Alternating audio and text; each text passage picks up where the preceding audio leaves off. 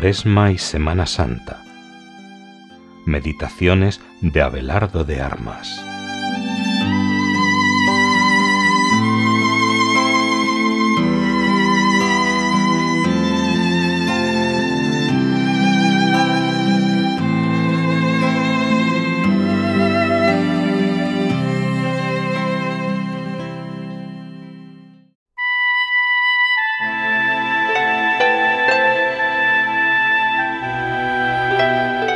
Sábado Santo. Nadie tiene amor más grande que el que da la vida por sus amigos.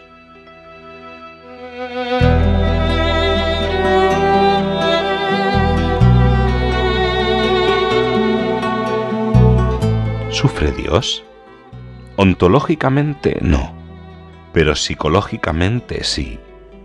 Pensemos en una madre junto al lecho de su hijo enfermo de cáncer y agonizante no sufre físicamente los dolores atroces que padece el hijo, pero ¿qué duda cabe que está sufriendo psicológicamente?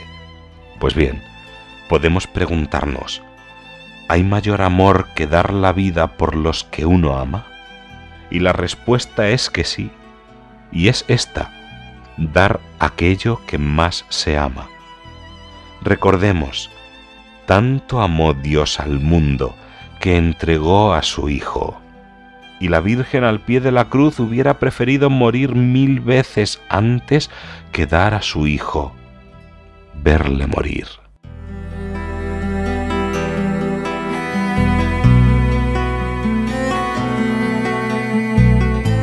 Entregar aquello que más se ama denota mayor amor que entregar la propia vida. Dios Padre al entregar a su Hijo y contemplar su pasión. No lo ha hecho impasiblemente, sino condoliéndose con su propio Hijo, unido a su sufrimiento, aunque sea en forma psicológica, no ontológica. Nosotros, quizás no hemos pasado aún por ver cómo Dios nos arrebata lo que más amamos. Y tengo que estar dispuesto a ello Dios nos pide no que demos la vida, sino lo que más amamos. Abraham, dice San Juan de Ávila, subió al Calvario con Jesús. Abraham subió al monte con su hijo y del monte bajó con él. Dios se contentó con su obediencia. La Virgen subió al Calvario con Jesús, pero no le trajo a la vuelta consigo, que allá lo dejó muerto.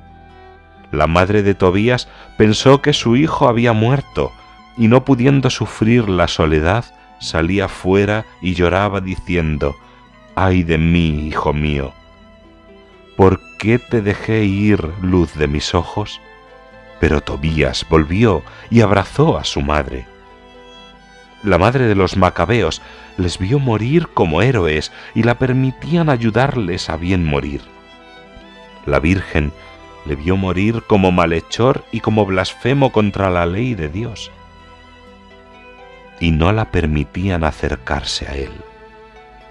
Mil veces hubiera preferido la Virgen el tormento de morir ella que ver morir al Hijo amado que rindió desamparado el espíritu a su padre.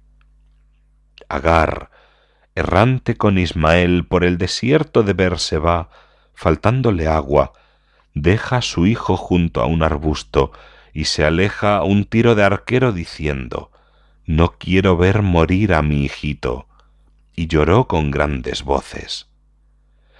Jeremías cantó la desolación de Raquel que lloraba en Ramá a sus hijos sin querer ser consolada porque ya no existen. Cuando el padecer es inmenso, no se quiere consuelo. A David cuyas proezas cantaban las doncellas, le falta valor para oír el relato de la muerte de Absalón. Loco de dolor clama, Hijo mío, Absalón, hijo mío, ¿por qué no he muerto yo en tu lugar? Absalón, hijo mío, hijo mío. Y ante la muerte de su amigo Jonatán, hizo una elegía pidiendo que no cayese más rocío sobre los montes, pues la flor de Israel pereció sobre sus montañas.